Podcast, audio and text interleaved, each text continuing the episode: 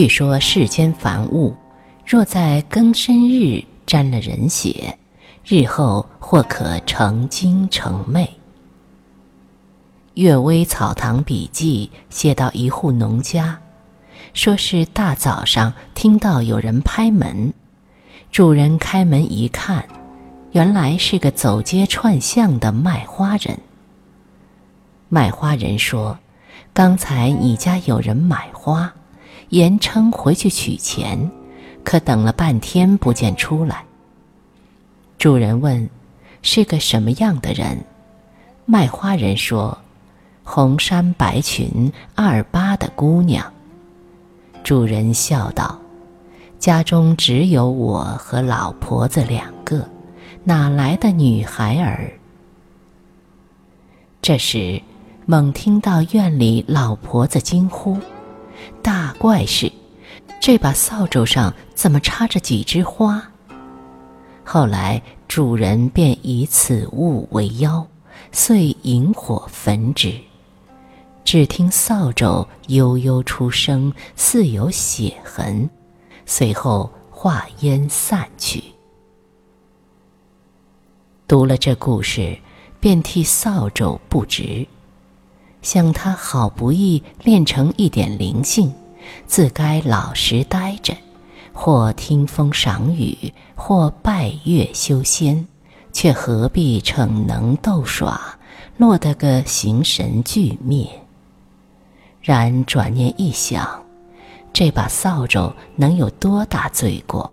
他无非爱花心切，思而不得。若没有这个卖花的，又何来一劫？他或以为有趣，一时兴起做了戏谑之事，哪成想世人蓦地翻了脸，打他个措手不及。常听人说，有野游者遇险，从山崖上跌下来，幸有一树傍石而生，可巧就把人救了。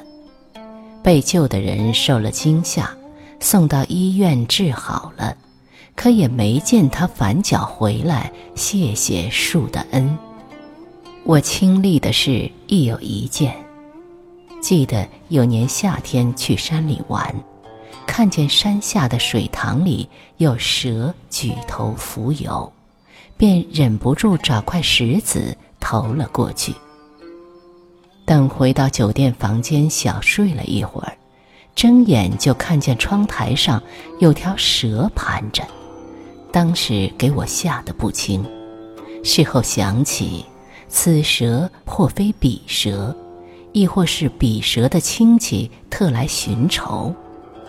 可再一想，还是不对。我与水中蛇只有一面之缘，它怎么就能记住我呢？当地的山里人说，每个人身上都有气味，蛇一闻便知。余姓的枯树妇，以树代人，说家国兴替，说命运情怀。我尤爱其，昔年种柳，依依汉南，今看摇落，凄怆江潭。唐是江流有之，焉不会以人代树，或遥之对曰：“白烟水际，青青少年。昨日柳下，孤僧已眠。”归有光的《项脊轩志》，一把漏窗疏篱、枝影鸟音，都赋予灵性。结尾落笔写道。庭有枇杷树，吾妻死之年所手植也，今已亭亭如盖矣。